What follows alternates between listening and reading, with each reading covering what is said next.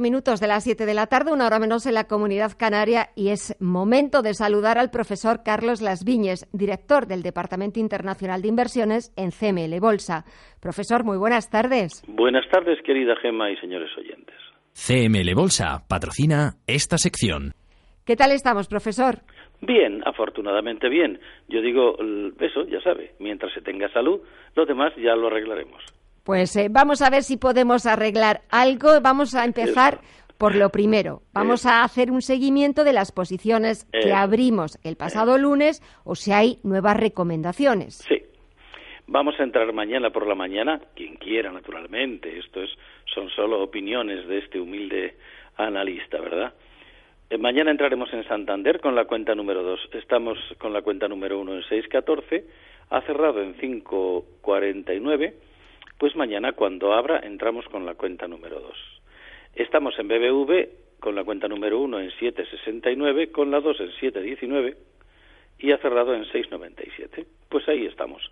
En Telefónica estamos en 9,98 con la 1, en 8 no lo veo, no lo veo del todo bien, con la 2 y bueno, pues eh, se está aproximando para entrar con la 3, pero todavía ahí, ahí andamos. Telefónica anda un poquito un poquito perdida. No sé si tendrá que ver que el señor Alierta se marchó, pero desde luego anda un poquito perdidita. Era una gran empresa y ahora se está quedando ahí un poco, un poco paradilla. En el Mafre estamos en a 2.88 con la cuenta número uno, no da ocasión de entrar con la cuenta número dos.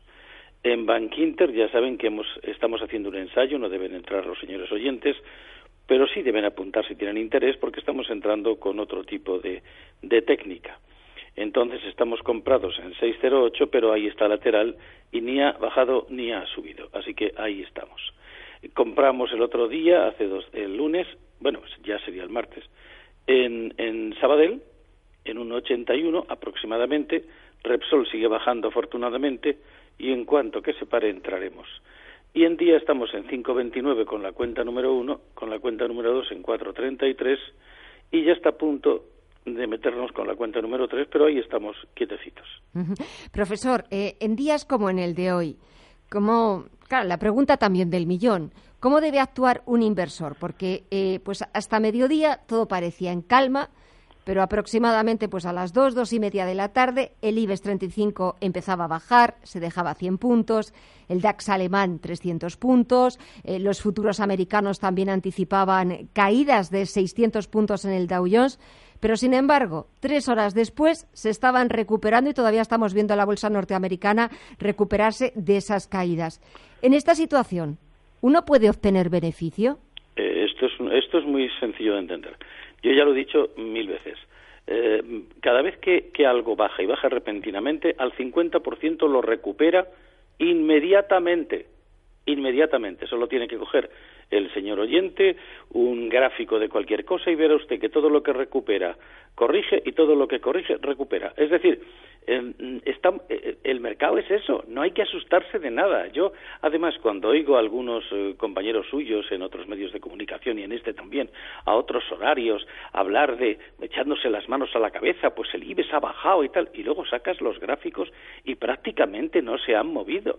O sea, yo es que a mí me parece que lo que hace falta en, en, en, los informadores es un poquito de cultura de esto, pero de la de verdad, ¿no? Porque es que es asustar a la gente, pero si no pasa nada, yo tengo aquí el, el gráfico de, de, Santander, del BBV, y no han hecho casi nada. Sin embargo, escucha uno, unos comentarios, ¡ay! Eh, se va a acabar el mundo. No, para empezar, nosotros con nuestra técnica lo que queremos es que baje. Porque si baja, vamos colocando el dinero y después, como todo lo que baja después sube, pues vamos cerrando las posiciones y cogiendo beneficio.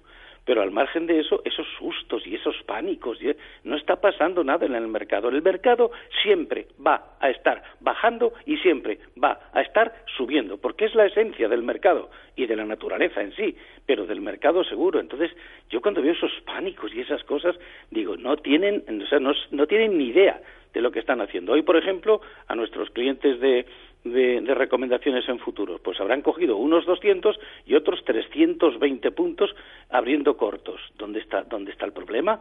Cuando baja hay que estar corto y cuando sube hay que estar largo. ¿Esto quiere decir que cada vez que recomendamos a nuestros clientes van a ganar todos los años? Pues no, el 2017, por ejemplo, en el Dow Jones, pues ha sido malo. y bueno, pues si ha dado 500, claro, estamos hablando de que dé 504 puntos, que es el 80% de beneficio, pero para nosotros, los que sabemos operar, 80% de beneficio no es nada. Entonces, ya le digo, Gema, lo que falta es eh, formación, cultura, saber qué es lo que se está haciendo, pero la verdad es que el mercado va a estar siempre subiendo y siempre bajando. Lo que hay que hacer es saber aprender a actuar de la manera que hay que aprender para estar tranquilo delante de, de la pantalla, como dice muy bien el señor Warren Buffett, ¿no? El riesgo está en no saber lo que se está haciendo, pero si se sabe, ¿qué problema hay? Si esto es una inversión. Sube, baja y nosotros a sacar dinero con la técnica que sea y mientras tanto esperar. Pues profesor Carlos Las Viñes, director del Departamento Internacional de Inversiones en CML Bolsa, gracias por sus consejos, por sus recomendaciones, por su saber estar y hasta la próxima. Muy buena semana. Muchas gracias, amigos míos, muchas gracias. CML Bolsa ha patrocinado esta sección. Invertir en bolsa